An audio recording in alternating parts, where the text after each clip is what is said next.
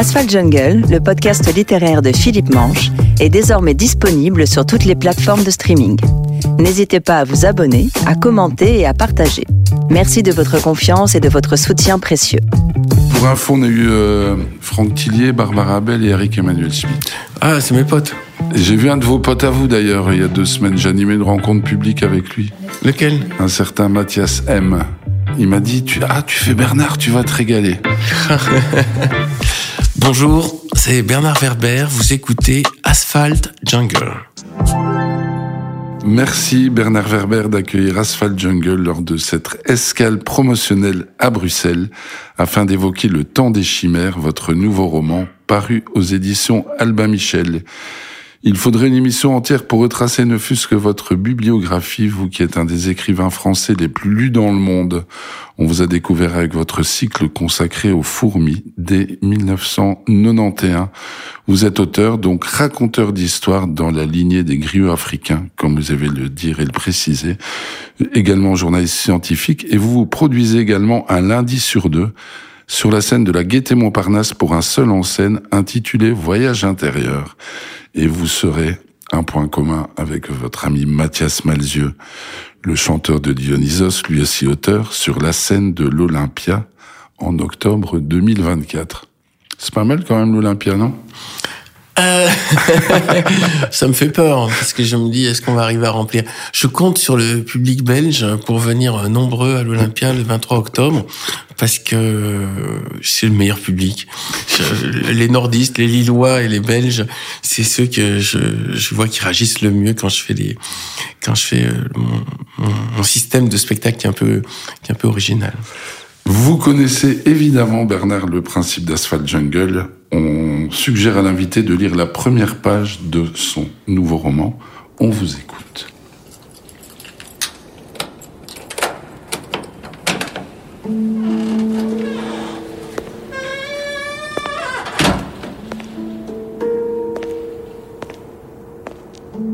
Une lumière brille dans l'obscurité.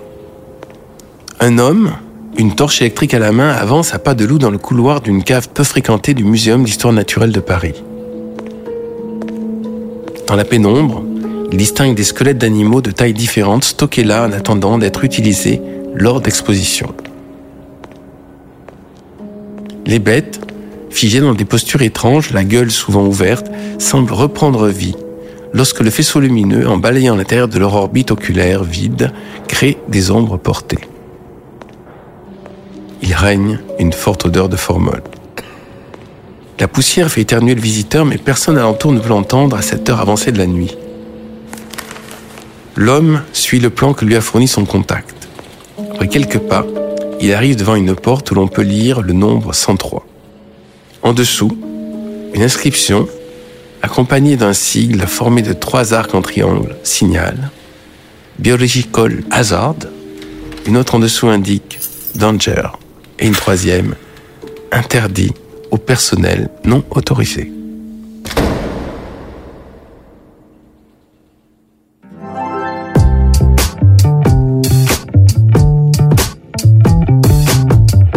Vous nous disiez, euh, Bernard Werber, avant de, de commencer euh, ce podcast, que la première page d'un roman vous donne du fil à retordre, particulièrement celle-ci. Parce qu'il faut tout non. de suite mettre, on doit tout de suite être... Ah oui. euh, Euh, j'ai une exigence sur l'incipit, la première phrase. Et euh, ce qui se passe, c'est que chaque fois, en fait, que je relis le roman, je relis le début. Donc j'ai plus relu le début que relu le milieu. Ou euh... non, j'ai bien relu le début et la fin. C'est le milieu qui que je relis moins parce qu'au bout d'un moment, euh, c'est trop compliqué. Mais euh, c'est le bonjour. Le début de la première page, c'est le bonjour. Et quand je fais des masterclass, je dis tout le temps, il faut normalement que ça soit passionnant dès la première page. S'il faut attendre dix pages pour qu'on comprenne de quoi ça parle, c'est que vous avez raté votre truc. Donc euh, je les je les perfectionne, je les. Et puis, euh, j'essaie d'impressionner, enfin d'avoir un effet waouh euh, dès le début, donc qu'on soit dans quelque chose de visuel, de cinématographique, avec une grande surprise. Alors, on va évidemment pas spolier le temps des chimères, mais ce qu'on peut en dire, c'est en tout cas que l'idée motrice du roman est de diversifier l'espèce humaine pour pallier aux défis de demain. Et en ce sens, c'est un livre plus euh, prospectif que d'anticipation. Oui, euh, c'est pas la science-fiction, c'est l'anticipation parce que ça se passe dans cinq ans. Cinq ans, euh, on va le voir.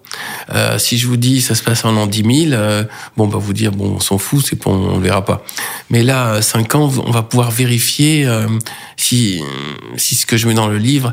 Mais vu que j'avais le souvenir que 1984 est passé et que ce n'était pas comme ce que disait George Orwell, de même que 2001, c'est de l'espace est passé et ce n'était pas comme ce que disait Kubrick, euh, je me suis dit, je vais mettre, on va imaginer que ça se passe cinq ans après le moment où le lecteur ouvre le livre. Donc c'est du futur proche. Alors on va, je vais vous laisser pitcher hein, évidemment le, le roman, mais je vais peut-être commencer à l'envers parce que les, vous concédez dans les notes de fin d'ouvrage que l'idée du temps des chimères vous a été inspirée par un reportage sur les hybrides, ce qui est vraiment au cœur euh, pas les voitures, hein, non pas les voitures, que vous avez réalisé à l'époque où vous étiez euh, journaliste scientifique. Alors deux questions, votre intérêt ne date pas d'hier et il y avait une réelle euh, appétence, une réelle appétence pour le sujet. Merci beaucoup. Bon, écoute, moi je suis né sur cette planète et je trouve que ce qui s'y passe est assez surprenant et merveilleux et inquiétant en même temps. Donc je m'intéresse à tout. Euh, c'est mon... C'est votre moteur. Oui, je crois que c'est mon seul, ma seule grande qualité, c'est que tout m'intéresse. Mais vraiment, tout, tout, tout m'intéresse. Et donc, j'ai eu la chance d'être journaliste. Chance que vous avez connu vous aussi. Et quand on est journaliste, quand on est journaliste, ben, on peut, on, on peut aller rencontrer les gens qui savent.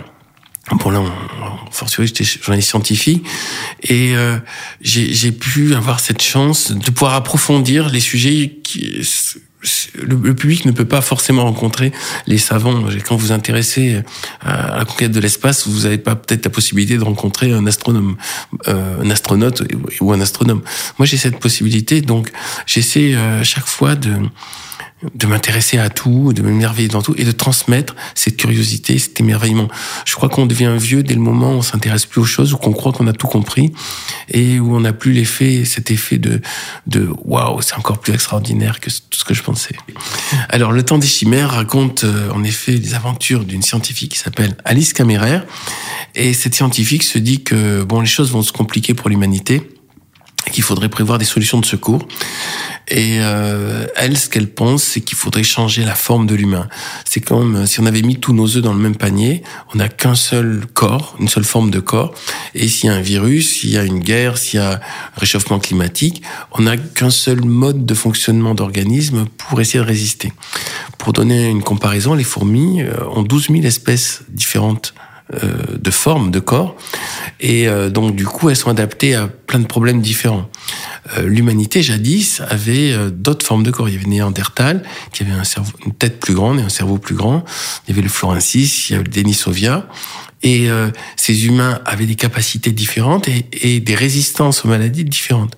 Là, nous, on est, on a tout concentré sur le sapiens, l'Homo sapiens, et cet Homo sapiens est en train actuellement d'arriver à une période où on voit bien que comment dire, tout l'histoire accélère et nous sommes en danger.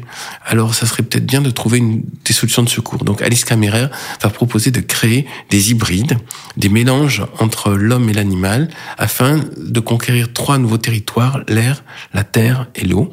Donc, pour conquérir l'air, elle prévoit des hybrides entre l'homme et la chauve-souris qui sont capables de voler. Donc, par exemple, a un tremblement de terre, ils seront sauvés. Euh, des hybrides entre l'homme et le dauphin qui sont capables de nager, et ceux-là euh, ne subiront pas les inondations ou les déluges. Et des hybrides entre l'homme et la taupe qui sont capables de creuser sous terre, et donc ceux-là sauront résister au réchauffement climatique, par exemple. Alors, est-ce que le rôle de l'écrivain, ou en tout cas comme vous le concevez, c'est une thématique très euh, très actuelle. Je pense qu'au Japon, il y a déjà eu des là actuellement récemment, il y a des recherches avancées à ce niveau-là. Voilà, il y a une euh, autorisation pour un scientifique très avancé là-dedans qui, pour faire des greffes d'organes, propose de mélanger de l'ADN humain avec de l'ADN de porc, de l'ADN de mouton, de l'ADN de l'ADN euh, de singe et euh, l'idée c'est de fabriquer des organes et jusque là c'était interdit de dépasser des des fœtus de 14 jours Et là, il vient d'avoir l'autorisation d'aller beaucoup plus loin.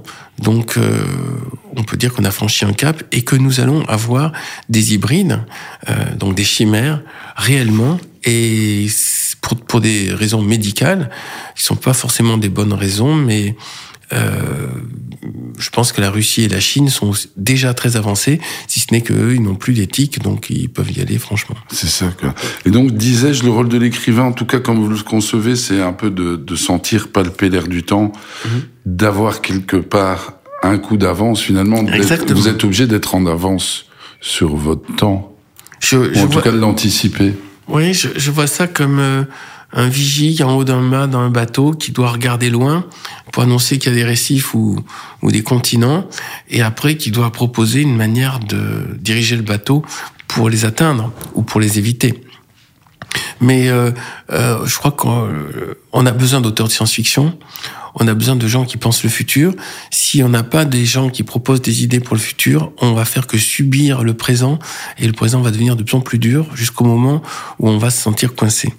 Donc il faut qu'il y ait des gens qui disent oh là oh là, là peut-être que le troupeau de moutons va vers la falaise, mais euh, on va on va envoyer un, un oiseau au-dessus qui va regarder est-ce qu'il n'y aurait pas un moyen de dévier pour éviter d'aller vers la falaise. Vous connaissez Paul Éluard, évidemment, lui il avait coutume de dire que seul le présent est éternel. Je trouve que c'est une phrase absolument magnifique.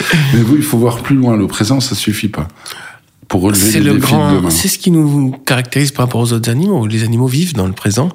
Euh, votre chien, votre chat, ils disent juste bon, qu'est-ce que je vais manger? J'ai envie de me reposer, mais euh, ou j'ai envie de me reproduire. Mais euh, nous, nous sommes, en, nous prévoyons euh, que va-t-il se passer l'année prochaine, dans 10 ans, voire dans 100 ans, et c'est ce qui nous donne un, un pouvoir extraordinaire. C'est pour ça qu'en fait, je pense que auteur de science-fiction ou de prospective ou d'anticipation, c'est vraiment le meilleur job qui existe parce qu'on peut réellement influer l'humanité. Peut-être que c'est parce que Jules Verne a écrit Un voyage de la Terre à la Lune que un jour la fusée a existé. Peut-être parce que il a pensé aux sous-marins. Peut-être parce que, euh, pour reprendre euh, Orwell a, prédit un monde totalitaire, que euh, il y a des lois qui interdisent de mettre des, des contrôles partout. Donc euh, euh, la fonction d'auteur de science-fiction ou d'anticipation est déterminante et j'ai la petite prétention de proposer des chemins ou des éclairages nouveaux.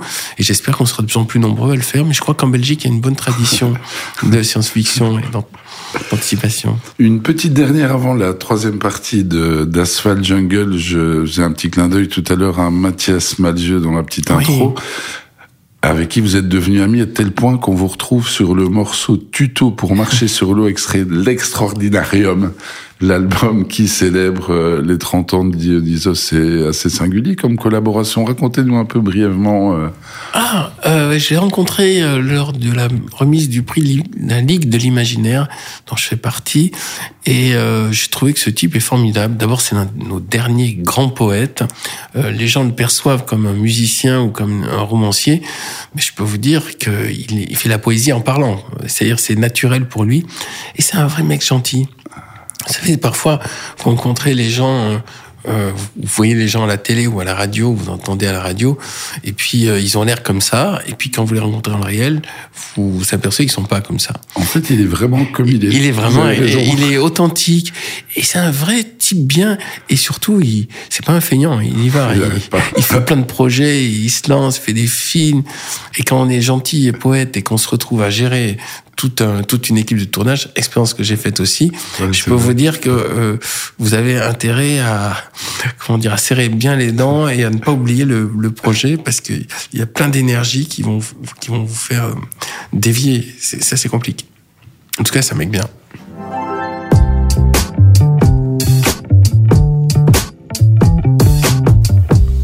Bernard, vous qui êtes un, un fidèle d'Asphalt Jungle, vous savez que c'est la partie qu'on va aborder, c'est vraiment la partie qu'on préfère, c'est le processus de, de création. On essaie un peu de savoir comment, comment les autrices et auteurs travaillent. Alors moi, par exemple, ce que j'ignorais totalement, ce que j'ai appris en préparant notre rencontre, c'est que vous aviez 24 versions des fourmis. Alors, euh, 24 versions, et c'était pas 300 pages. Mais d'abord, il faut voir que la première était, ah, si c'était les, dernières versions faisaient plus de 1000 pages. Mais euh, euh faut voir que tout simplement, ma première version est très mauvaise. D'ailleurs, euh, quand je fais le master, euh, masterclass d'écriture, je leur dis faites une mauvaise version, mais au moins allez jusqu'au bout. Le pire, le pire, c'est les gens qui font les trois premiers chapitres merveilleux, mais qui n'arrivent pas à passer au quatrième. Donc, je, je fais un peu comme mastermind un truc qui fonctionne pas. De là, je comprends pourquoi ça fonctionne pas. Enfin, je à comprendre. Donc je fais une deuxième version, surtout sans relire la première. C'est ça le grand danger, c'est qu'on n'arrête pas de rafistoler un truc, on ajoute des bouts, on n'y voit plus rien. Donc je, je, refais une autre version entière euh, du roman, mais c'est pour le temps des chimères, celui qui vient de sortir, il y a déjà dix versions. J'avais fait dix versions. Oui, dix versions de 500 pages dans lesquelles il y a une autre intrigue sur le même thème avec les mêmes personnages, mais une autre intrigue. Et euh, ça me permet de savoir pourquoi il y a cette unité de lieu, de temps, d'action. Ça me permet aussi de voir est-ce que mon début et ma fin fonctionnent. Je, je suis le seul, euh, enfin, j'ai jamais rencontré d'autres écrivains qui fonctionnent comme ça, mais euh, euh, j'ai l'impression que c'est nécessaire. Même quand j'ai tourné mon film, je rêvais de me dire d'en faire, euh, de refaire le film. C'est-à-dire que pour moi, le, premier tournage du film m'a permis de comprendre comment faire quelque chose d'encore mieux. Et je crois que le seul réalisateur qui s'autorise à ça, c'est Woody Allen, qui fait un premier, une première version, et de là qui comprend comment faire la deuxième version. Mais pour les romans, donc j'ai la possibilité, j'ai pas besoin de réunir une équipe chaque fois, donc j'ai la possibilité de faire euh, euh dix versions. Là, par exemple. C'est en venant aujourd'hui à Bruxelles, dans le Lyria, que j'ai compris comment démarrer ma nouvelle version, qui va être la version H. Donc là, c'est la huitième version, et c'est la huitième version. J'ai déjà écrit pour le roman de 2024, octobre 2024, j'ai déjà écrit euh, sept fois un roman de 500 pages complet et euh, c'est nécessaire pour, pour que je sache exactement quel roman j'ai envie d'écrire. Et euh, oui, donc là j'ai trouvé dans le dans le Lyria, j'ai trouvé euh, dans le train euh, mon nouveau démarrage. Et quand j'ai trouvé mon bonjour, voilà, ce que je viendrai vous raconter la prochaine fois que je viendrai à Asphalt Jungle, euh, j'ai trouvé aujourd'hui dans le train et c'est revenu d'un coup. Dès que j'ai quitté Paris, hop, j'ai commencé à écrire et j'ai mes, mes Donc ça veut dire que le le, le voyage, le, le, train en l'occurrence, c'est propre. En fait, vous réfléchissez tout le temps à un bouquin. Ah, Soit celui qui est en conception, ou celui qui va que vous êtes en train de en, fait, créer ou... je suis un homo ecritus, euh, c'est-à-dire je pense tout le temps à mes bouquins. Quand je me mets en couple, j'avertis la compagne, je dis euh, euh, bon, ben, il y a beaucoup de moments où je ne suis pas là, où je ne suis pas dispo. Et donc vous êtes dans votre bulle, quoi. Si... Ben, en, fait, tous les matinées. Pas ouais. De 9h à, midi et demi, euh, je, je, suis euh, autiste que dans mon roman. Et en fait, le reste de la journée, je continue d'y penser.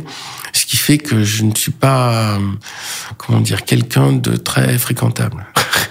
Mais donc, je sais pas, j'imagine vous, vous avez une vie sociale, vous avez des amis qui viennent à la maison. Oui, bah, et, donc, et, voilà, donc quelqu'un vous dit, par exemple, votre, votre compagne vous dit, oh Bernard, t'es vraiment relou. Euh, non, là, je te vois, t'es dans ta bulle, allez, reviens mon chéri. Non, c'est pas ça arrive. Non, parce que j'ai averti dès le début que que en effet euh, l'écriture a une place énorme mais je crois que tous les artistes on est comme ça si ce n'est qu'on faut pas le dire mais euh, on est infréquentable on est infréquentable parce qu'on est obnubilé par euh, notre création et c'est le prix à payer. C'est-à-dire que le contraire, si vous voulez avoir une vie euh, normale, vous pouvez pas avoir une vie d'artiste. Vous pouvez pas euh, rester des heures à écrire. Entièrement dédié à son art, en fait. Pour s'épanouir pleinement artistiquement Pour ceux qui ont une carrière qui dure, euh, il peut y avoir dans, le monde des chanteurs quelqu'un qui fait une chanson qui marche, puis qui vit là-dessus. Mais là, il peut avoir toute la vie familiale qu'il veut tranquille. Maintenant, euh, moi, vu que ça fait 33 romans euh, qui sont publiés, celui-ci c'est le 33e, ça veut dire que euh, j'en sors un par an. Un par an, ça veut dire que j'en ai toujours un qui est à la forge. Et un qui est à la forge, ça veut dire que j'y pense tout le temps. Quand je dis je pense tout le temps aussi, j'en rêve la nuit. Euh, la nuit, avant de me coucher, je pense à la scène que je vais écrire le lendemain, et euh, c'est parfois en rêve que je trouve euh, comment comment les écrire.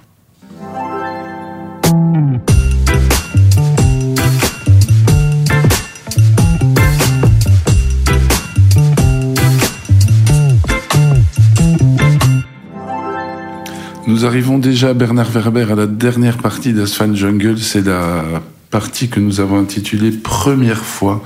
Vous ah souvenez-vous de votre premier livre lu? Oui, c'était La guerre des boutons de Romain Goupil. Et euh, j'avais adoré ça. Jules Verne est venu plus tard? Oui, c'est l'île mystérieuse. Et ça, ça c'était une, une émotion très forte. C'est-à-dire qu'il y a un moment, je me suis aperçu que la lecture du livre était plus importante que ma vie. C'est-à-dire que ça m'intéressait plus de savoir ce qui va arriver au personnage que ce qui m'arrive à moi. Le premier livre acheté avec vos propres deniers, forcément. C'était du Jules Verne. Euh, peut-être, ou alors c'est peut-être Edgar Allan Poe, Histoire extraordinaire. C'est l'un des deux. Le livre qui vous a donné envie d'écrire. Ah, Edgar Allan Poe. Les, les nouvelles d'Edgar Allan Poe, je trouvais que c'était euh, c'était du, du pur plaisir et je me suis dit, je suis capable de faire ça. dans la flamboyance Voilà. de l'écriture. Mais mon premier texte, je l'ai écrit à 8 ans, c'était Souvenir d'une puce. Et euh, c'était déjà parce que j'avais lu Edgar Poe. Est-ce qu'il y a un livre qui vous a euh, découragé d'écrire? Vous vous dites non, ça c'est pas possible, j'arriverai pas, c'est le, le gars est trop fort. Alors, euh, Frank Herbert, Dune, j'ai eu le sentiment que euh, c'est la barre était bien haut, euh, mais je me suis dit je peux y arriver. D'ailleurs, ça m'a inspiré euh, les fourmis, entre autres. Ouais. Et puis, euh, au niveau pensée pure, c'est Philippe Cadic. Je me suis dit ce mec il pense plus loin que moi, mais je, me suis aussi dit je peux y arriver. Jules Verne, je me suis dit je peux y arriver. Euh, Isaac Asimov, je me suis dit il faut que je fasse beaucoup de docs euh, parce qu'il a une connaissance de toutes les sciences et ça c'est donc ça m'a inspiré. C'est les trois qui m'ont inspiré, enfin les quatre qui m'ont inspiré. Donc, Philippe Jules Cadic. Verne, Jules Verne, Asimov, dans l'ordre, Frank Herbert avec Dune et euh, Philippe Cadic en dernier, sachant que Philippe Cadic pour moi c'est celui qui va le plus loin, le plus fort, le plus puissant. Il y a, y a plus, y a plus de limite à l'imagination. Tout est permis. Il- alors, c'est très simple, c'est qu'il a pris de la drogue, il a pris du LSD, et du coup, ça lui a ouvert les portes euh, de, de, la, de la perception, des portes euh, que je ne connaissais pas. Alors moi, j'ai pas envie de prendre de drogue, mais je vois bien qu'avec ces portes-là qui ont inspiré le groupe euh, Les Doors, euh, euh, il, a, il a vu des choses que mon esprit commence sentait plus ou moins, mais n'avait pas vu. Dont, euh, par exemple, le questionnement sur qu'est-ce qui est réel? C'est une question que je m'étais pas posée avant de lire Philippe Cadic. Et qu'est-ce qui est réel? Ça veut dire de quoi suis-je réellement sûr? Et à partir de là, cette idée est vertigineuse. Ça veut dire que peut-être que tout ce que je vois, même cette interview, même tout ce qui se passe, n'est qu'une illusion de mon cerveau, puisque mon cerveau me fait croire en permanence des tas de choses qui ne sont pas forcément vraies. Ça, c'est une idée qui est venue de, de, de Dick. Le premier livre qui vous viendrait à l'esprit pour euh, réconcilier quelqu'un avec la lecture Des fleurs pour Algernon de Danny Kays, qui est pour moi une merveille. Euh, c'est marrant parce que j'ai cité mes auteurs préférés, mais mon livre préféré, c'est Des fleurs pour Algernon. Et ce qui est marrant, c'est que le premier chapitre est rempli de fautes d'orthographe. Donc pour tous les gens qui ont des problèmes avec l'orthographe, ça les réconcilie. Et c'est fait exprès, c'est l'intrigue. Et une petite dernière, le livre que vous avez le plus offert à vos amis Des fleurs pour Algernon. J'ai aussi offert euh, des recueils de nouvelles de, de Dick. Et j'ai offert le Tao Te King de Lao Tzu, c'est un auteur qui monte, euh, Oui, c'est qui, qui a publié ça il y a longtemps, hein, remarquez peut-être 2000 ans. C'est avec toi, c'est ça. ouais.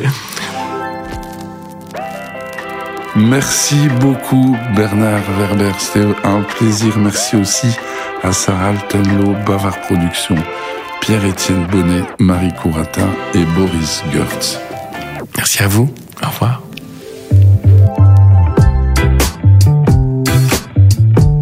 Vous venez d'écouter Asphalt Jungle, un podcast de Philippe Manche. Pour nous soutenir, n'oubliez pas de vous abonner, de partager, de commenter et d'ores et déjà, merci de nous avoir écoutés.